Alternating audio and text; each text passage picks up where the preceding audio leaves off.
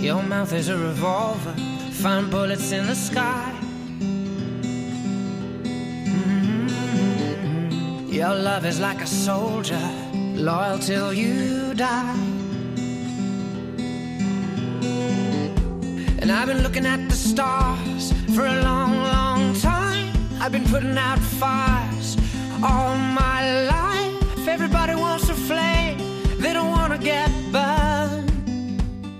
Comienza Mirada de Apóstol, un programa dirigido por el padre Miguel Segura.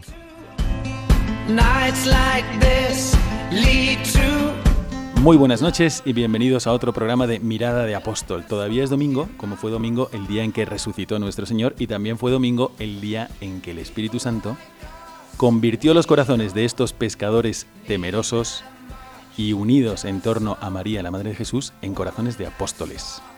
Como sabéis, este programa busca recordarnos a todos los cristianos que el estado habitual del cristiano es el apostolado. Cuando recibimos el bautismo, recibimos un impulso a la santidad.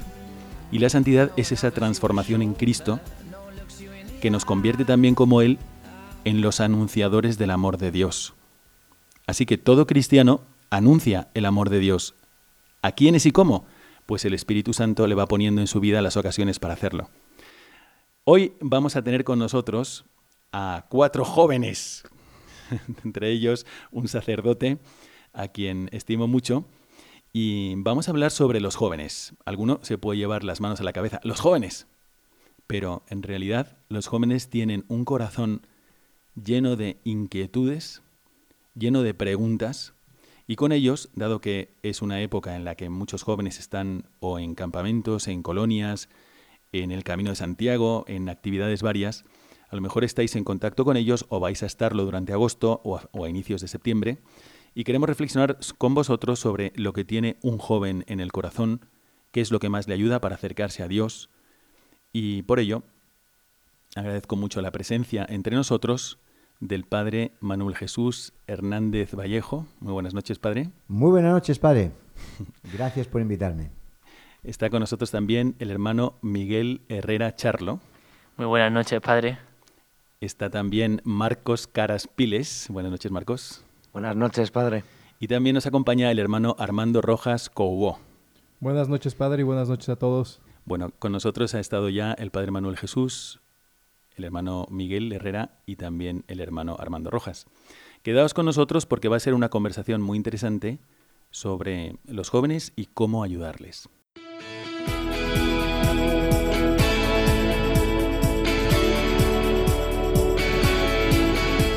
Mirada al presente.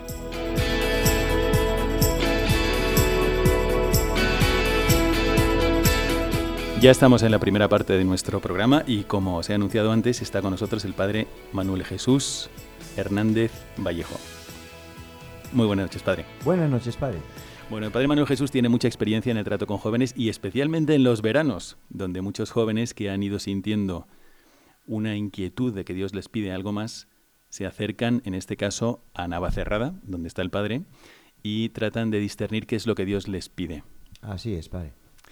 ¿Qué experiencia ha tenido usted con estos jóvenes y qué inquietudes suelen tener en el corazón, padre? Bueno, primero de todo, a mí nada más me toca mm, encauzar o canalizar de alguna manera lo que estos jóvenes están sintiendo. ¿no? Llevo ya varios años haciendo esta experiencia y se trata de un discernimiento que hay que ponerse a la escucha de Dios nuestro Señor y de alguna manera eso, ir canalizándolo, ¿no? ¿Qué es lo que yo me encuentro? Pues mira, ha habido un poco de todo, ¿no? Pero sí podemos decir que últimamente en la juventud se ve un despertar mm, de ansia por conocer a Dios, servir a Dios, hacer algo por Dios, eh, pero ¿qué es lo que pesa? Desgraciadamente es algo muy eh, a flor de sentimiento, muy dar un calmante, pero no entrar en cirugía da una sensación como que llegar hasta el corazón es difícil, ¿no? Esta experiencia yo creo que la tenemos todos los sacerdotes. ¿Usted cuánto años, cuántos años lleva de sacerdote, padre? 31. 31 años y es de Asturias. Asturias. Bueno, El Padre Manuel Jesús también ha tenido mucha experiencia en colegios, ha sido director del Colegio Highlands de Sevilla. De- por colegios pasé por unos cuantos y ahora estoy en Highlands Fresnos, efectivamente. Mm. Bueno, vamos a pasar la palabra a dos novicios que nos acompañan hoy. Muchas gracias por estar con nosotros. Hermano Miguel Herrera Charlo. Buenas noches, hermano Miguel. Buenas noches, padre. Usted cuéntenos un poco para los oyentes que todavía no le conocen, porque ha participado con nosotros ya en varios programas. Cuéntenos eh, cuál ha sido su recorrido, desde cuándo entró al noviciado y mm, qué se prepara para hacer ahora. Pues ante todo quiero enviar aquí un saludo a Marisol, que, se sé que nos está escuchando, y también pues de, aprovecho a mi madre. Bueno, pues yo llevo eh, un año y pico aquí en el noviciado de, en Madrid, de los Legionarios de Cristo. Si Dios quiere, en un, en un mes y pico voy a hacer mi profesión de voto, ya me convertiré en religioso. ¿Cuántos años tiene ahora? Ahora 20 años. Muy bien. Y está con nosotros también el hermano Armando Rojas Coguó. ¿Qué Buenas tal? noches, hermano. En cambio, usted todavía no va a profesar, le queda un año más. ¿Cuántos años tiene? Eh, tengo 28 años. Entré hace, bueno, más o menos 10 meses. Ajá. Y todavía me falta otro año en el noviciado. Perfecto. O sea que usted entró ya habiendo hecho la carrera y estando trabajando, prácticamente. ¿no? Ahora nos contará un poquito sobre esto. ¿Y qué es lo que, lo que le llevó a entrar mientras usted ya estaba con su trabajo, con, con su vida hecha prácticamente, y en México? Resulta que ha entrado aquí en España. Eh, bueno, lo que me, me llevó a, a estar aquí fue pues un deseo, ¿no? Mientras trabajaba, este deseo de, primero de hacer algo por otros, ¿no? Y pues Dios tiene sus planes y conforme fui eh, acercándome a diferentes personas para hacer apostolado, para hacer obras de caridad y demás, empecé a darme cuenta que, cre- que Dios me pedía algo más. Y terminé entrando en el noviciado en Monterrey y me mandaron a España para el noviciado. Bueno, también está con nosotros Marcos Caras Piles. Y Marcos todavía no ha entrado, pero está pensando en entrar. Así es, padre. ¿Cuántos años tienes, Marcos? Tengo 17. Bueno, pues tienes 17 años y estás pensando en entrar al noviciado, Dios mediante. ¿Cuándo cumples 18? Cumplo 18 en diciembre, padre. Ah, perfecto, este año. Entonces, bueno, Marcos, mm, ¿por qué has decidido entrar al noviciado o hacer la experiencia de esta, este em, postulantado? Cierto es, padre, que pasé un año como seminarista menor Y eh, cuando entré al seminario menor, pues sí tenía la idea de que eh, quería consagrar mi vida a la Legión de Cristo. Sin embargo, en este verano estoy haciendo lo que se llama el candidatado. Estoy discerniendo lo que Dios quiere para mí. En este caso, yo creo que me está pidiendo entrar al noviciado. Y por ello estoy haciendo este verano, eh, julio y agosto, para entrar al noviciado, que es lo que la siguiente etapa que Dios eh, creo que me está pidiendo en mi vida apostólica.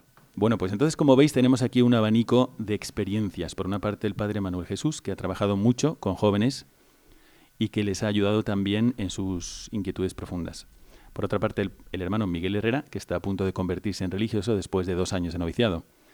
El hermano Armando Rojas, que lleva unos meses de novicio, pero que antes ya pues ha vivido toda su vida de joven eh, también entrando en el mundo laboral después de haber terminado el mundo universitario.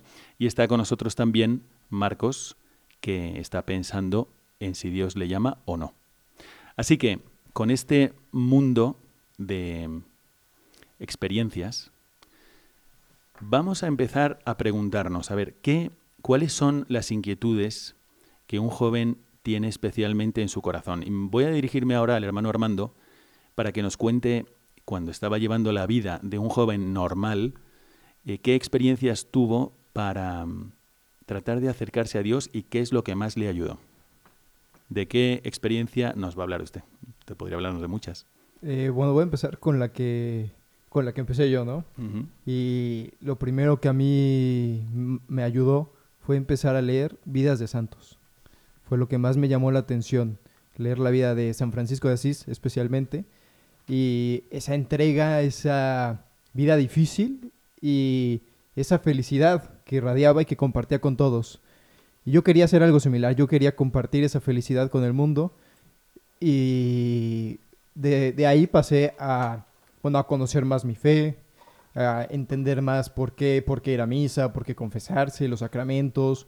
Eh, fue, fue como un proceso, ¿no? Primero ir, ir enamorándome de Dios a través de, de la experiencia que otros habían tenido y después de irme enamorando yo personalmente.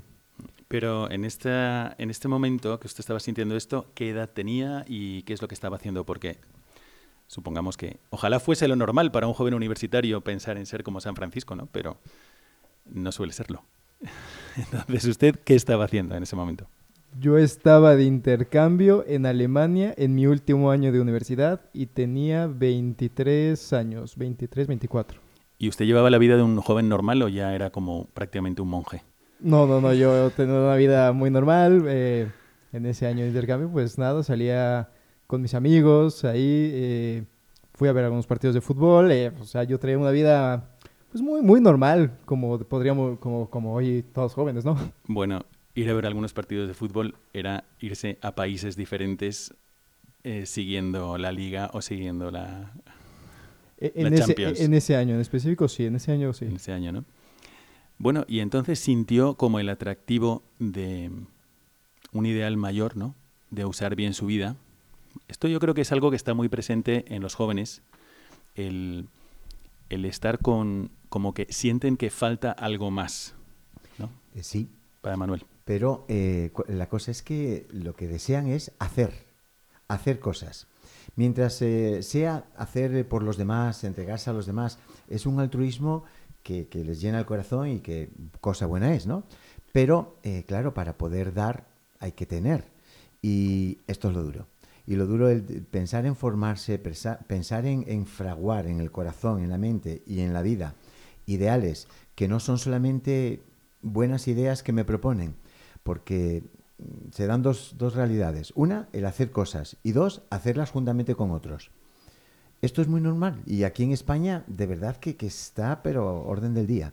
Se quieren hacer cosas y se quieren hacer juntamente con otros, pero no siempre mm, llega a, a- a- a pensarse en que, oye, tengo que hacer algo, pero desde, desde una experiencia, ¿no? Y esa experiencia es quizá lo más, lo que puede costar un poquito más, ¿no? Sí. Esa formación. Bueno, yo veo en el trabajo con los jóvenes que efectivamente sí tienen esta experiencia que comentaba el hermano Armando, de, de querer ser como alguien que les llama mucho la atención, sí se proyectan en otros, pero muchas veces no son buenos, pero sí, sí anhelan algo porque saben que les falta algo. Hay, jóvenes que se acercan y me dicen, mira, no puede ser, sí, después de dos o tres años de universidad donde todo ha sido estudiar, estudiar, estudiar, fiesta, estudiar, estudiar, estudiar, fiesta, fiesta, fiesta, estudiar, estudiar, estudiar, fiesta. Esto no puede ser siempre así, ni solo esto. Quieren algo más y entonces buscan una experiencia de voluntariado, de misiones, algún ideal de vida y a veces lo encuentran en compañeros o a veces lo encuentran en, en jóvenes, en, en un familiar, en un sacerdote, en un empresario. Vamos a preguntar al hermano Miguel Herrera Charlo sobre su, su ideal, su ideal de vida y también si tiene algún santo preferido. Como estaba pensando el hermano Armando, que era joven y se proyectaba, oye, pues San Francisco hizo esto, yo a lo mejor también podría hacer esto, que es como un resabio de mm, lo que le pasaba también a San Ignacio cuando estaba enfermo y ellos han podido y si yo lo hiciera también, ¿no? Hermano Miguel, ¿a usted qué ideal le movía, qué mm, ejemplo le movió más o le ayudó a acercarse a Dios en su juventud?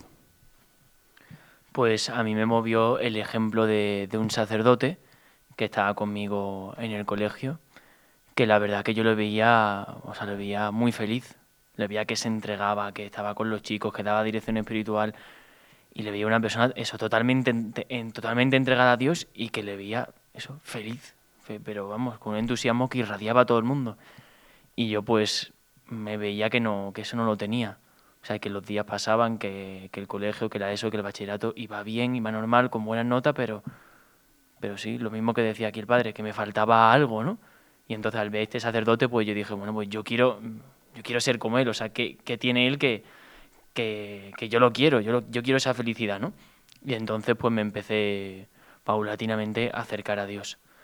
Y mi santo favorito, bueno, no sé si, bueno, ahora San Francisco Javier, y eso porque tenía un ideal eh, impresionante y un fuego que, que le, que le devoraba el corazón, ¿no? Que le llevaba a dar, a dar, a dar, a dar más.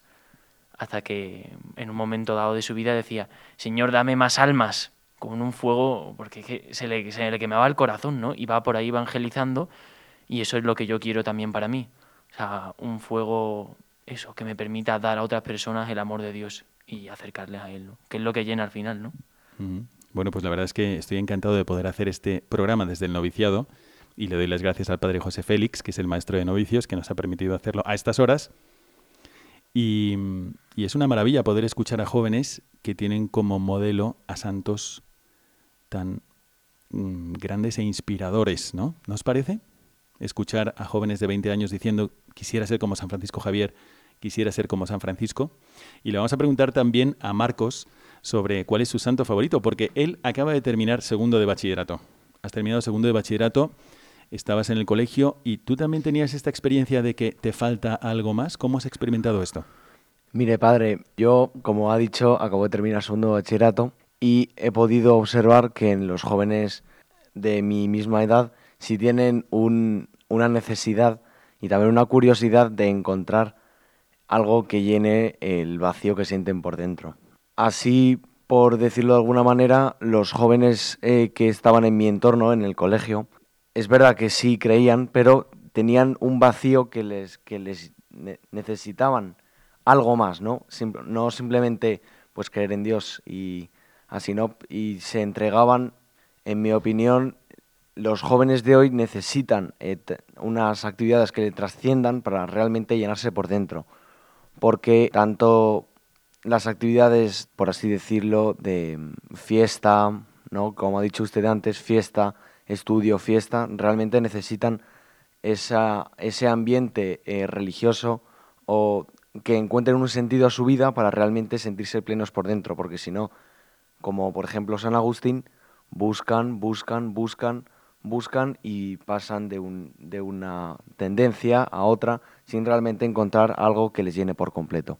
Muy bien, vamos a dar una vuelta a este tema porque me parece fundamental, especialmente si alguno de vosotros está trabajando ahora con jóvenes o se prepara para trabajar con jóvenes en agosto. Hemos escuchado a tres jóvenes y la experiencia del padre Manuel Jesús Hernández eh, sobre pues ese anhelo y esos altos ideales que buscan, pero la realidad es que también se da por defecto. Es decir, no encuentro nada de, de aquello a lo que debería aspirar y entonces lo que veo en mi corazón dentro es un gran vacío.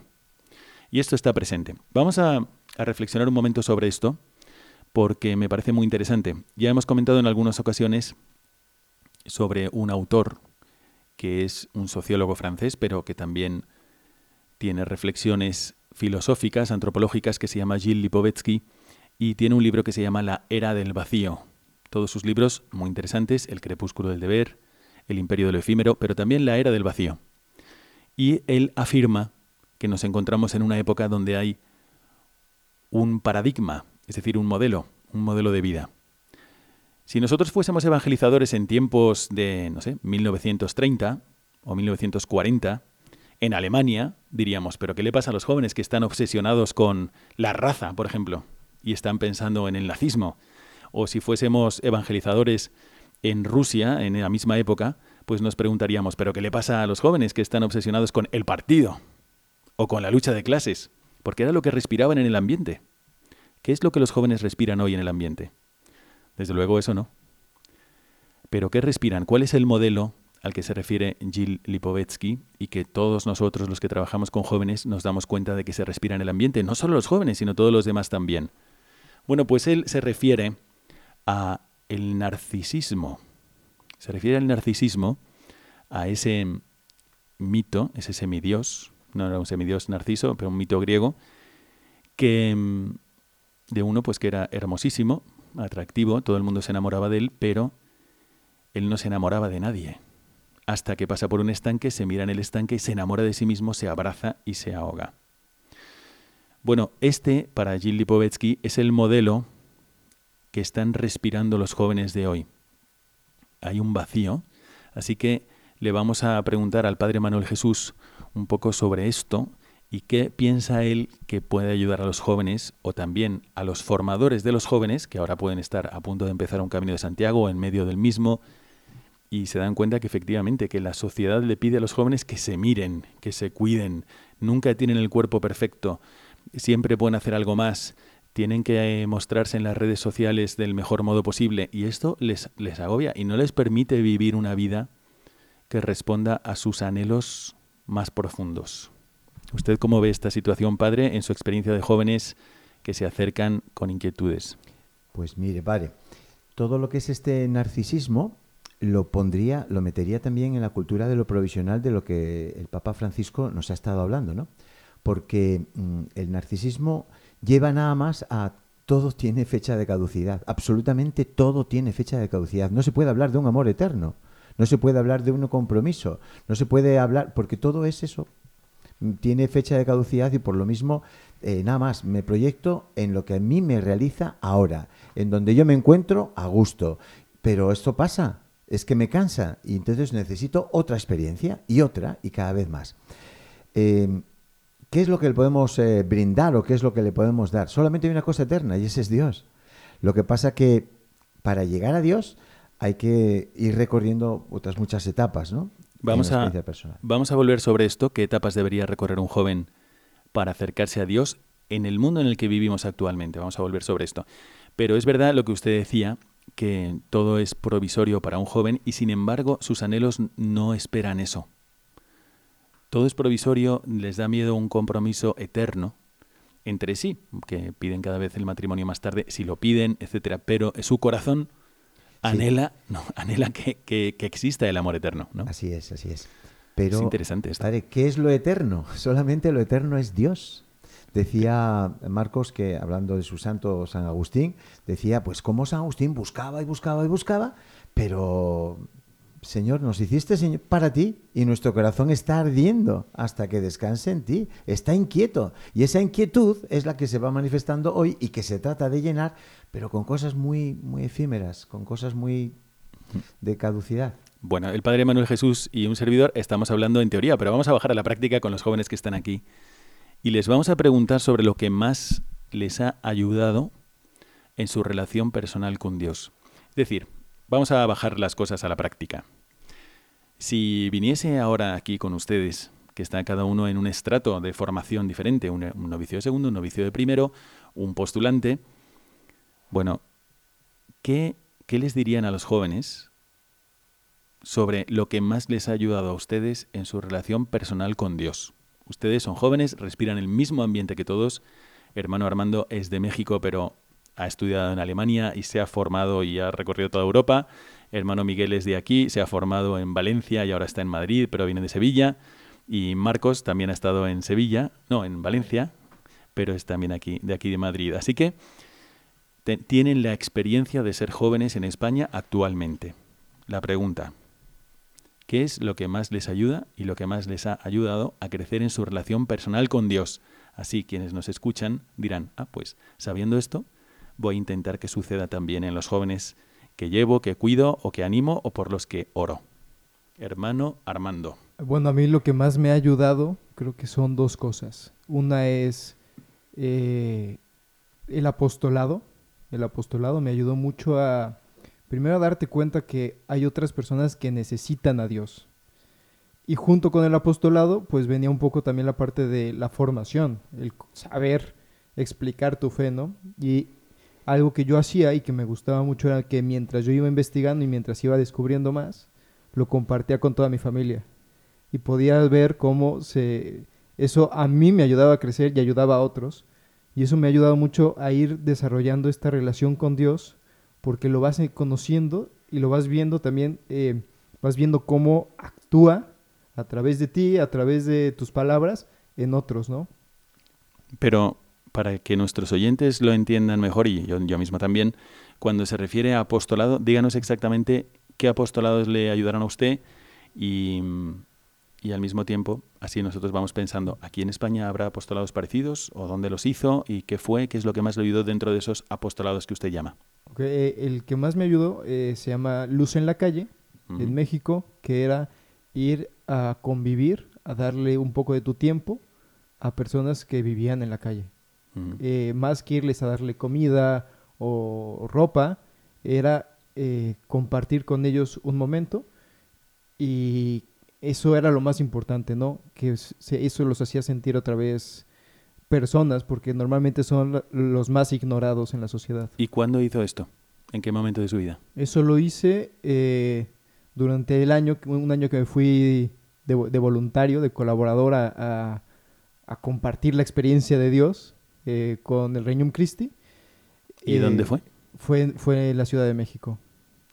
Y estuve trabajando durante un año en ese proyecto. Y no estaba, no es usted de la Ciudad de México, ¿de dónde es? Eh, yo nací en Puebla. Está a una hora y media por ahí o dos, Sí, dos horas más o menos. dos horas. Muy bien, bueno, pues esto es interesante. El apostolado.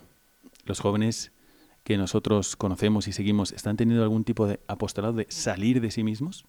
Bueno, vamos a pasar ahora al hermano Miguel Herrera Charlo. Hermano Miguel, a usted, ¿qué es lo que más le ayudó como joven en su relación personal con Dios? Usted mira su vida y dice, bueno, a ver, de los 16 o de los 15 a los 19 años, ¿qué es lo que más me ha ayudado en mi relación personal con Dios? Pues yo creo que ver el modelo de, de santidad y de gente feliz. Porque a un joven que, está con su fiesta, que está con su, pues con su ambiente, en su ambiente metido, si tú le ofreces a Dios, no vale que. O sea, no vale que le ofrezcas simplemente una idea, tiene que ver un testimonio y un ejemplo de que eso llena. Y se ve a gente amargada, a cristianos amargados, pues nunca, pues, pues nunca se va a acercar, porque si dice, esto es lo que me están proponiendo, o sea, tiene que ver gente, y así yo lo vi, gente que, mm, sacerdotes, eh, tu madre, tu tía, tu amigo, que, sean cristianos, que sean cristianos entusiasmantes, contagiantes de, alegría y de felicidad, porque eso es lo que le estás ofreciendo. Si no le si eres cristiano y le estás ofreciendo a Dios con una medio sonrisa amargada, pues, pues nunca, nunca te va a comprar la idea, entre comillas. Bueno, qué buena reflexión y qué útil para todos nosotros, ¿no? Esto se aplica no solamente a los jóvenes. Yo conozco también muchos adultos y en países donde no hay mayoría de cristianos que se sienten atraídos no tanto por una explicación o por un debate, sino por un testimonio. Entonces el testimonio sigue siendo el camino que el joven o el lenguaje que el joven puede entender mejor. Vamos a pasar ahora la palabra a Marcos. Marcos, a ti, ¿qué es lo que más te está ayudando para vivir mejor tu relación personal con Dios? Dijiste que has estado en el seminario menor, pero también has estado fuera del seminario menor antes de hacer esta experiencia de nuevo. Entonces, especialmente en ese momento fuera, en bachillerato, eh, con todos los jóvenes, viviendo una vida normal y corriente, por así decir, sin ayudas extraordinarias. ¿Qué es lo que más te ha ayudado a mejorar tu relación personal con Dios como joven? Más allá de, todas las actividades que hacía día a día es el acompañamiento. Eh, recomiendo eh, apoyarse en los cristianos que tienes a tu alrededor porque uno no puede llegar al cielo por su propia cuenta. En mi caso fue el Padre Manuel Jesús, que fue mi director espiritual, un sacerdote que me ayudaba pues, a mejorar mi vida espiritual, mi relación con Dios, pero también, eh, más allá del Padre, pues también tenía a mi madre, a mi padre, a, a- la gente de mi familia o también otros compañeros, eh, gente que es cristiana como yo, sin embargo, me ayuda y me da consejos para mejorar en mi relación con Dios y alcanzar el bien último, el fin último que tiene la vida humana, que es la vida eterna. Muy bien. Bueno, pues ahora ya estamos a punto de acabar esta primera parte, pero haciendo un pequeño, un pequeño resumen de lo que han comentado los jóvenes aquí presentes, pues por una parte han dicho que lo que más les ayudó es una experiencia de apostolado. Yo creo que esto es muy comprensible porque el sentido de la vida no está en nosotros mismos, está fuera de nosotros mismos. De hecho, está sobre nosotros mismos. Pero llegamos a él saliendo de nosotros mismos, amando. El, corazón del hombre solamente puede estar lleno cuando ama, necesita a otra persona. El hermano Armando nos ha comentado que a él precisamente esto le ayudó a acercarse a Dios, el salir de sí mismo, te da algo, te hace encontrar a Cristo en el otro y te llena el corazón. El hermano Miguel nos ha dicho, en cambio, que para él fue clave el testimonio recibido por otros y especialmente la alegría. Así que también tenemos ahí otro criterio a la hora de trabajar con los jóvenes.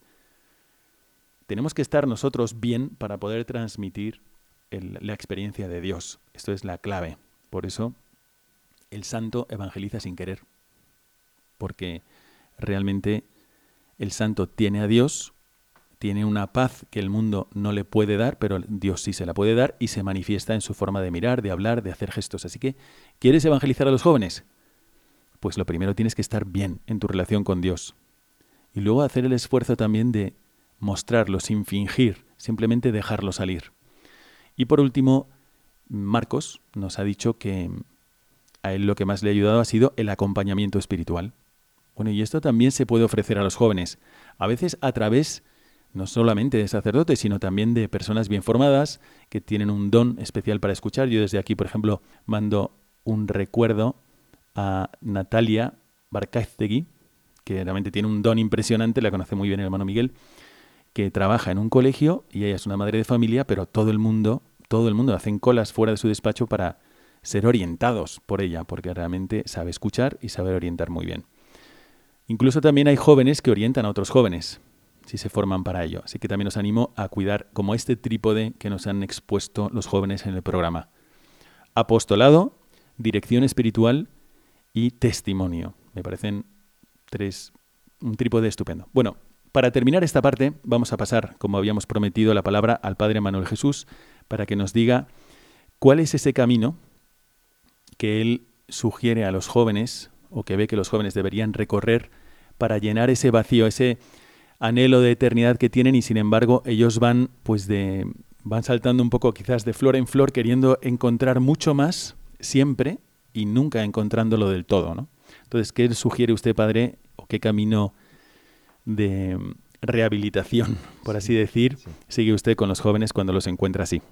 Bueno, eh, nada más que quiero puntualizar que mm, todo lo que es salir de sí mismo y hacer algo por los demás es bastante común. Lo que pasa que tiene ese tinte de ONG y la organización no, gubernamental implica hacer muchas cosas donde se siente uno realizado, pero se acaba, es como el que apaga el televisor de las noticias y no se enteró de qué noticias hubo, simplemente las estuvo escuchando. Bueno, pues pasa algo así, ¿no? Hacer algo por los demás, pero que, que no nos moja. ¿Qué es lo que añade un ONG a un cristiano? Una ONG es una obra de hacer algo por los demás, pero ahí pongo el amor a Cristo, ¿no? El amor a Cristo no es un buen sentimiento ni es un buen deseo. El amor a Cristo es la realidad de un compromiso, de una entrega. Eh, ¿Qué camino tienen que realizar? Esa interiorización. Ahora, eh, no lo logran por sí mismos, porque nada más es hacer, hacer, hacer, y cuando se termina, me quedo con, también con, una satisfacción, pero que tiene muy poco alcance. Es como los fuegos artificiales de, que, pasan por, su tierra. ¿no? En, Valencia, padre, recordaba cuando era niño, mucho fuego artificial, muchos eh, colorines y se acaban y nada más. ¿Con qué te y oscuridad. Sí, bueno, ¿no? o con olor a pólvora, a pólvora, ¿no? Pues bien, algo así, algo así parece que es, sucede cuando uno hace cosas por los demás, pero no tiene una un fondo espiritual fuerte, un compromiso serio, que es el amor a Cristo. La clave sería crecer en esa experiencia interior de Cristo. Pero ¿cómo lo hace usted? ¿Cómo, ¿Qué le ofrece a los jóvenes? Ok, no puede uno por sí mismo, ¿no? Necesita uno mm, cogerle de las manos y enseñarle a caminar. No tienen las, las piernas fuertes, tienen que fortificarse. ¿Qué es lo que se necesita? Mira, oración, sacramentos y entrega a los demás. Yo pondría ahí este trípode también. ¿Por qué oración? Si no hay un encuentro con Cristo, nada más nos vamos a quedar en una obra de beneficencia, de altruismo, de filantropía, pero no obra de caridad cristiana. No tiene un, agarre fuerte a lo que es la trascendencia. Eh, sacramentos. Los sacramentos son tan necesarios que, que, son los que nos dan la gracia. Todos los necesitamos, pero cuanto más uno que está comenzando a caminar. Y por último, el testimonio, el ejemplo y, por supuesto, el salir de uno mismo, el hacer algo por los demás. Pero ese hacer algo por los demás tiene el componente de la trascendencia de que lo hago por amor de Dios. Mm. Pues yo añadiría esto que efectivamente sí hay jóvenes, realmente no tantísimos, porque si uno ve las estadísticas, a lo mejor que hacen voluntariado en toda España de la franja que consideramos jóvenes, pues es el 24%, si no recuerdo mal, del año pasado. O sea que hay muchos que podrían hacer voluntariado y no lo hacen. En cambio, cuando hacen ese intento de salir de sí mismos, buscar hacer algo por los demás, romper la rutina de cada día, pero se cansan. O lo toman como una experiencia que yo ya he hecho esta experiencia y ya me he cansado y se cansan a las 7 de la tarde. y quieren otra cosa, otra vez fiesta o descanso o tomar una cervecita o eso, porque no tienes una interioridad mayor, como cuando vas al gimnasio sin músculo. Te cansas, tú pretendes salir lleno de músculos, pero en realidad, como tienes muy pocos, pues te cansas a la primera y te desanimas. Y al día siguiente estás lleno de agujetas, ¿no?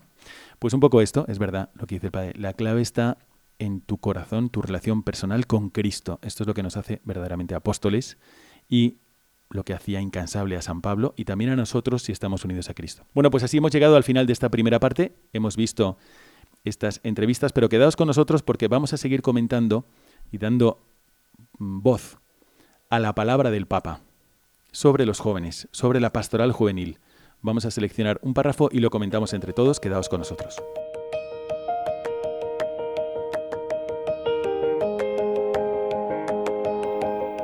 Mirada al Magisterio.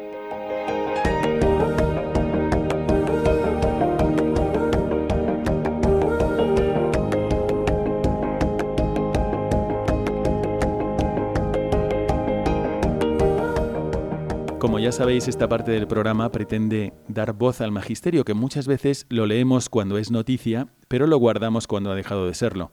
Así que vamos a tomar un párrafo de Christus Vivit y le pedimos al hermano Armando que lo lea porque tiene un contenido muy interesante después de todo lo que acabamos de decir. Adelante, hermano Armando. La pastoral juvenil, tal como estábamos acostumbrados a llevarla adelante, ha sufrido el embate de los cambios sociales y culturales. Los jóvenes, en las estructuras habituales, muchas veces no encuentran respuestas a sus inquietudes, necesidades, problemáticas y heridas. ¿Qué le sugiere a usted este párrafo del Papa? Bueno, a mí me, me, me siento identificado, ¿no? Que pues yo iba caminando en la vida, ¿no? Eh, estudiando eso, bachillerato, la universidad, trabajando, pero sin, sin encontrar eso que buscaba, ¿no? O sea, no, no, te hace falta algo que no sabes qué es y no lo encuentras en ningún lado. ¿Y qué estaba estudiando usted? ¿En qué estaba trabajando? Porque me imagino que no era aburrido y tampoco era un desastre, ¿no? El trabajo, diciendo voy a pensar en otra cosa, sino que era normal. Sí, bueno, yo estudié negocios internacionales en la Universidad de Anáhuac en México. Eh, estuve trabajando eh, durante un tiempo en Under Armour, en la parte de importaciones, en todo lo que entraba del mundo a, a México. Y luego estuve trabajando en una agencia de coches, en Honda, en la parte de mercadotecnia y capacitación. Y pues nada, yo me encargaba de toda la planeación, la logística y, y aún así sentía que algo, algo hacía falta, ¿no? Bueno, pues qué experiencia tan interesante. Y cuando se refiere a las heridas de los jóvenes, cuando dice que no, eh, la pastoral como tal no responde a las heridas actuales de los jóvenes, sino que tiene que cambiar, eh, ¿usted tuvo esta experiencia de buscar como apoyo para sus necesidades y no encontrarlo? Eh, bueno, sí, hubo, hubo, un momento al principio de mi universidad donde yo eh, empecé a conocer un poquito más acerca de mi fe, ¿no? Y pues la verdad al principio no, no, no encontraba a la persona adecuada y eso me terminó alejando en algún momento. Y fue ya hasta que terminé que, que Dios puso en mi camino diversas personas con las que realmente me identifiqué, con las que realmente pude compartir estos momentos, esta, estas, esto, esto que necesitaba y que me fueron ayudando. Mm. Muy bien. El párrafo que ha elegido sigue, y vamos a pedirle al hermano Miguel Herrera que siga leyéndolo, sobre Christus Vivit. La proliferación y crecimiento de asociaciones y movimientos con características predominantemente juveniles pueden ser interpretados como una acción del espíritu que abre caminos nuevos. Se hace necesario, sin embargo, ahondar en la participación de estos en la pastoral de conjunto de la Iglesia, así como en una mayor comunión entre ellos, en una mejor coordinación de la acción. Si bien no siempre es fácil abordar a los jóvenes, se está creciendo en dos aspectos. La conciencia de que es toda la comunidad la que los evangeliza y la urgencia de que ellos tengan un protagonismo mayor en las propuestas pastorales. En realidad, aquí la Christus Vivit está señalando algo que es como desde el inicio de la Iglesia. Cuando vemos que nuestro Señor Jesucristo elige a los doce apóstoles, quizás lo que nos llama más la atención es la unidad en la diversidad, porque cada uno es de su padre y de su madre, Bueno, hay dos parejas de hermanos, así que esto no es del todo verdad, pero hay un celota y hay un publicano, hay un administrador y, y, hay, gente muy espiritual que seguía a San Juan Bautista el austero. Y realmente uno dice, pues mm, puso gente muy dispar y crea una unidad, los discípulos de Cristo. Cuando llega Pentecostés, vemos que también son muy diferentes. Felipe hablaba griego, eh, Pedro había, era, era pues una persona llena de pasión, un superapóstol, pero que también había cortado la oreja a Malco. Y vemos que cada uno tira para un lado. San Pablo se pelea con Bernabé. Y a propósito de Marcos. Y tenía razón Bernabé. o sea, vemos que desde el inicio hay diferencias dentro de la unidad, ¿no? Pero lo que el Papa dice es verdad. El Espíritu Santo está haciendo surgir iniciativas, grupos, movimientos, mueve nuestros corazones, los aúna especialmente poniéndoles finalidades precisas comunes. Queremos evangelizar en el cine. Vamos a hacer algo con los jóvenes en YouTube. Vamos a ayudar a estos enfermos que están en la calle. Y de repente es el Espíritu Santo el que organiza las cosas y está creando esas corrientes. Y al mismo tiempo hay una pastoral de conjunto en la iglesia que nos ayuda a todos. Así que, Padre Manuel Jesús, ¿cómo o qué comentario haría usted de estas palabras del Papa, que primero nos ha hablado de la necesidad de actualizar la pastoral de la Iglesia juvenil eh, ante las nuevas inquietudes y heridas de los jóvenes y al mismo tiempo esta realidad, ¿no? De que el, Espíritu Santo suscita nuevas obras, grupos, corrientes, movimientos y existe la pastoral de conjunto.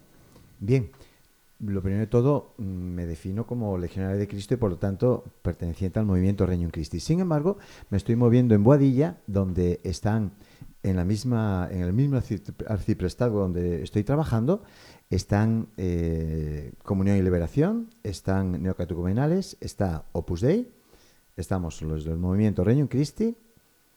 Básicamente estos son los que, participan en este arciprestado. Son realidades diversas, tenemos carismas muy, muy diversos, sin embargo todos suman. Y todos suman porque tenemos, primero de todo, un, un programa en la diócesis que, que, realizar al que nos tenemos que sumar. No podemos ser islas, somos iglesia. Y ser iglesia implica de nuestra, por nuestra parte qué es lo que yo aporto como legionario de Cristo, como miembro del movimiento del Reino Cristi, qué es lo que yo aporto. Y es para mí muy gratificante Primero que se me escuche y segundo, enriquecerme de lo que otros muchos van aportando. ¿no? Mm, así, en hechos concretos, la diócesis organiza diversas actividades a las que nos podemos sumar y otras veces no podemos, pero la gran mayoría de las veces, siempre que nos sumamos, eh, salimos enriquecidos y a la vez tenemos algo que decir y algo que aportar. Como el Papa habla de estructuras habituales que no dan respuesta a los jóvenes, cada quien, cada joven, pienso que, debe de, ir descubriendo qué es lo que Dios le pide, qué es lo que Dios está sembrando en su corazón. No puede uno caminar hacia Dios solo. Ya lo decíamos antes que estamos llamados a estar en comunidad, en, iglesia. Ya decía usted mismo, Padre, que los mismos apóstoles que escogió Jesucristo eran muy dispares, muy diversos. Todos sumaban. Y se trataba de sumar pues la riqueza grandiosa de lo que en Cristo podemos encontrar. Bueno, yo simplemente quisiera redondear esta misma idea porque eh, nosotros, más que estar unidos y sumarnos a una pastoral de conjunto porque es práctico, en realidad lo hacemos y lo queremos y lo buscamos porque está antes en el corazón de Jesucristo, que suplica al Padre por la unidad de todos nosotros. Entonces mi experiencia, la verdad es que es una experiencia maravillosa, eh, estupenda, el, obispo está como garante de esta unidad y siempre he salido enriquecido, como dice el padre, mm, pero mm, también he salido como fraternizado con todos los demás. Y una experiencia que tengo maravillosa en Guinea Ecuatorial, como he comentado algunas veces, es casi como si fuésemos todos de la misma congregación. En realidad están los salesianos, los claretianos, las misioneras catequistas de los Sagrados Corazones de Jesús y María, están, son de, de unos países y de otros, y sin embargo es como si fuésemos pues los apóstoles de Cristo. Y esta es la experiencia que tengo también, por ejemplo, en Córdoba, como hemos hablado a veces con don, Miguel David Pozo León, párroco de la parroquia de Santa Luisa de Marillac, pues es lo mismo, es decir, un tándem de apóstoles. Pero eso es porque Jesucristo em, desea que estemos unidos porque eso es lo que va a permitir a los demás creer en Él y en su mensaje.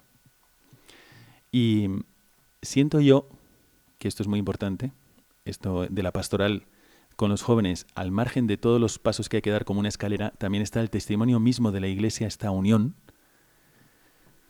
porque si no Jesucristo no hubiese sentido la necesidad de hacer esta oración en público. ¿Por qué quiso Él que nosotros supiéramos que su último deseo en la última cena es, Padre, que sean uno?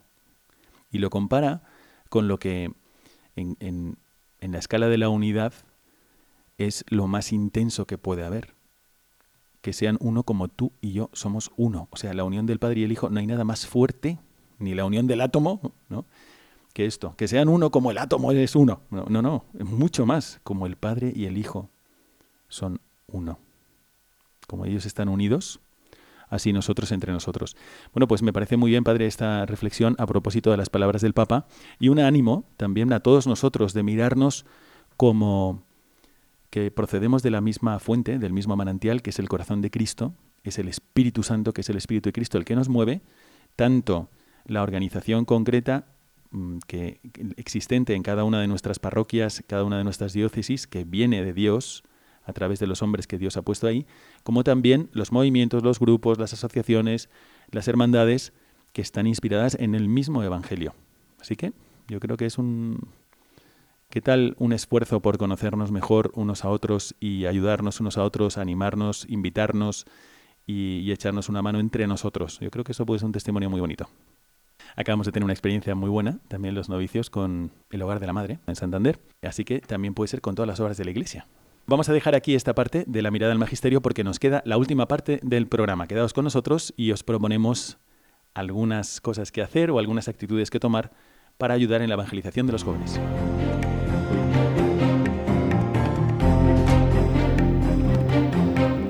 Mirada al futuro.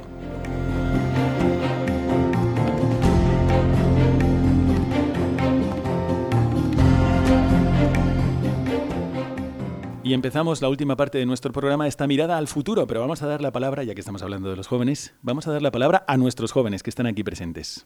Así que la pregunta es, si ahora mismo vosotros estuvieseis trabajando directamente con jóvenes, como vosotros hace un año o hace dos, o este mismo año, Marcos, ¿qué haríais? ¿Qué, sugeriríais? Imagínate que estáis ahora mismo en medio de un campamento, estáis a punto de iniciar uno, estáis comenzando el camino de Santiago. ¿Qué invitaríais a vivir a los responsables de esos campamentos? ¿Qué haríais vosotros si estuvieseis con los jóvenes para tratar de evangelizarles un poco más? ¿Qué les podría ayudar más? Y también qué evitaríais si hubiese algo que evitar. Vamos a empezar con el hermano Miguel Herrera Charlo. Yo creo que se podría resumir en la palabra encuentro. Un encuentro donde los jóvenes se puedan reunir, eh, hablen de la palabra de Dios y hablen de sus, de, sus inquietudes.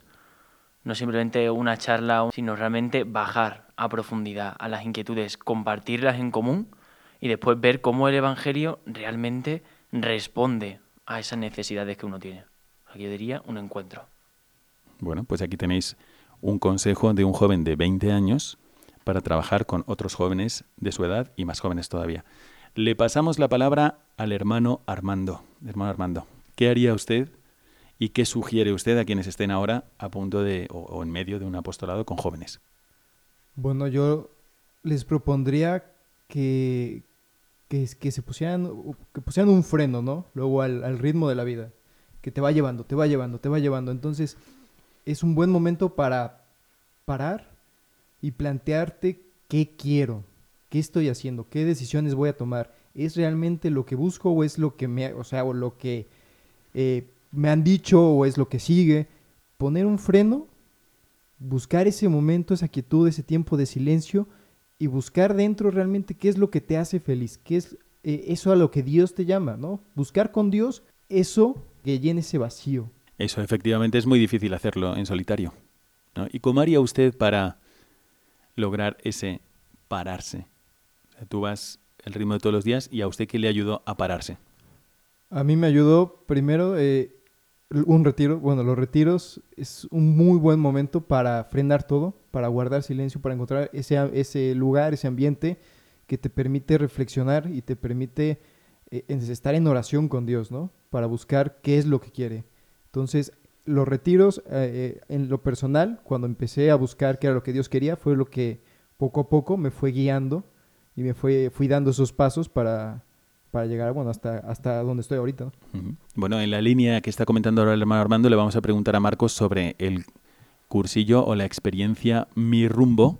¿Qué harías tú, Marcos, sobre, pues, para acercar a los jóvenes a Dios? ¿Qué les recomendarías? Y si ya están en, un, en una actividad, imagínate que están en una convivencia, en un senderismo, en la playa incluso, ¿qué harías tú para poder acercarles a Dios si fueses el responsable de uno de estos grupos? Lo que yo personalmente promovería es eh, que cada uno, lo ha dicho, va muy en la línea del hermano Armando, no es fácil parar a los jóvenes, ¿no?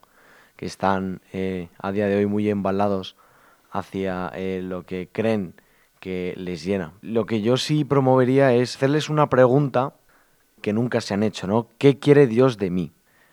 Es así una pregunta un poco profunda y todo lleva a la conclusión de que cada uno tiene una vocación particular la palabra vocación, cuando lo digo en medio de los jóvenes, eh, siempre lo asocian al sacerdocio. ¿no? Vocación va ligado al sacerdocio. Sin embargo, la, verdadera palabra vocación es eh, lo que Dios quiere para cada uno. ¿no? Si, como dice el hermano Armando, los jóvenes se dejan llevar por la ola de lo que les toca, realmente al final es muy difícil que realmente logres conseguir lo que te llene, lo que Dios, porque lo único que te llena es lo que Dios quiere para ti.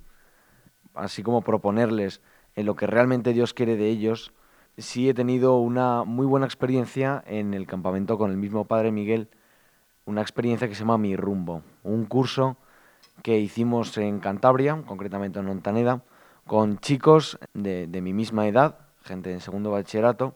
Ese curso se llamaba Mi Rumbo porque era un curso para realmente aprender a tomar buenas decisiones. Parece un poco, poco desconcertante tomar buenas decisiones. Pero realmente las decisiones que se toman bien es las que van en consonancia a lo que realmente eh, quiere Dios de esa persona. A través de charlas y de pláticas que nos ha ido dando el Padre Miguel, eh, con elementos que realmente nos ayudaban a encontrar, incluso para mí, que yo debo reconocer que creo que ya he encontrado lo que Dios quiere para mí. Este curso Mi Rumbo también yo creo que se debe fomentar porque realmente ayuda a los jóvenes a encontrar su rumbo, porque si preguntas, no hace falta preguntar para ver que los jóvenes están a día de hoy bastante desorientados. Este curso les puede ayudar a, a redirigir su vida.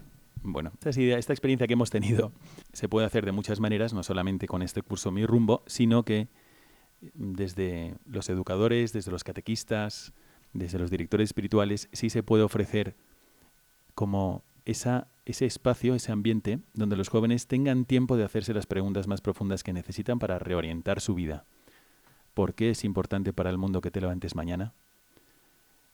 cuál es tu verdadera motivación, por qué estás eligiendo la carrera que vas a elegir, no tanto qué vas a estudiar ni cómo lo vas a estudiar, sino por qué. Esto tienen que llegar al fondo de esto.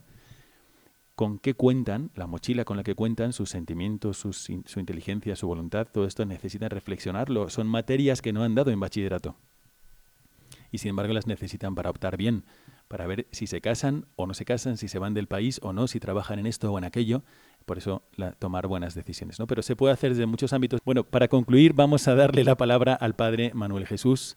Padre Manuel Jesús, em, tenemos un minuto. ¿Qué diría a quienes están ahora, después de haber escuchado este programa, quienes están ahora con jóvenes y quieren evangelizarles, pero se encuentran también con la dificultad de que a veces no saben exactamente cómo? ¿Qué les aconsejaría y en qué les insistiría? Bueno, yo, insistiría en la palabra instrumento. Si nos sentimos instrumentos, implicará que mm, conocemos y sabemos la materia con la que trabajamos. Qué importante es que nunca vayamos a trabajar en términos genéricos, no, trabajo con almas concretas. La imagen que la Biblia nos presenta de Moisés cuando se acerca a la zarza y que está pisando tierra santa es algo es un poco más o menos lo que el formador debiera de tener cuando se encuentra entre los formandos, ¿no? Eh, cada uno es individual y cada uno es particular y tiene un mundo muy concreto. Soy instrumento nada más y como instrumento tengo que acercarme para desde donde se encuentra, elevarlo, llevarlo a, lo, a la plenitud a la que Dios nuestro Señor le llama. Muchas gracias. Así tenemos que concluir nuestro programa. Hemos llegado al final y quisiera agradecer ante todo al padre Manuel Jesús Hernández Vallejo, capellán del Colegio Highlands Los Fresnos, A usted, padre. aquí en Madrid. Muchas gracias también a Marcos Caraspiles. Gracias, Marcos, por haber venido y que te vaya muy bien en tu postulantado. Muchas gracias, padre. También muchas gracias, hermano Miguel Herrera Charlo, de nuevo, por haber acompañado otra vez a este programa con todas sus aportaciones. Gracias, hermano Miguel. Gracias, padre. Un abrazo. Y finalmente, gracias al hermano Armando Rojas Cobo. Muchas gracias, hermano Armando. Le vamos a encomendar en su segundo año de noviciado. Muchas gracias, Padre. Y a todos vosotros, desde aquí, un servidor, el Padre Miguel Segura, os manda la bendición sacerdotal y especialmente a quienes estéis trabajando con los jóvenes. Muchísimo ánimo, muchísima confianza y, como dijo el Padre Manuel Jesús, a sentirnos instrumentos sagrados de Dios ante un terreno que también es sagrado, el alma de cada joven. Que Dios os bendiga. Your mouth is a revolver, find bullets in the sky. Mhm. Your love is like a soldier, loyal till you die. And I've been looking at the stars for a long, long time. I've been putting out fires all my life.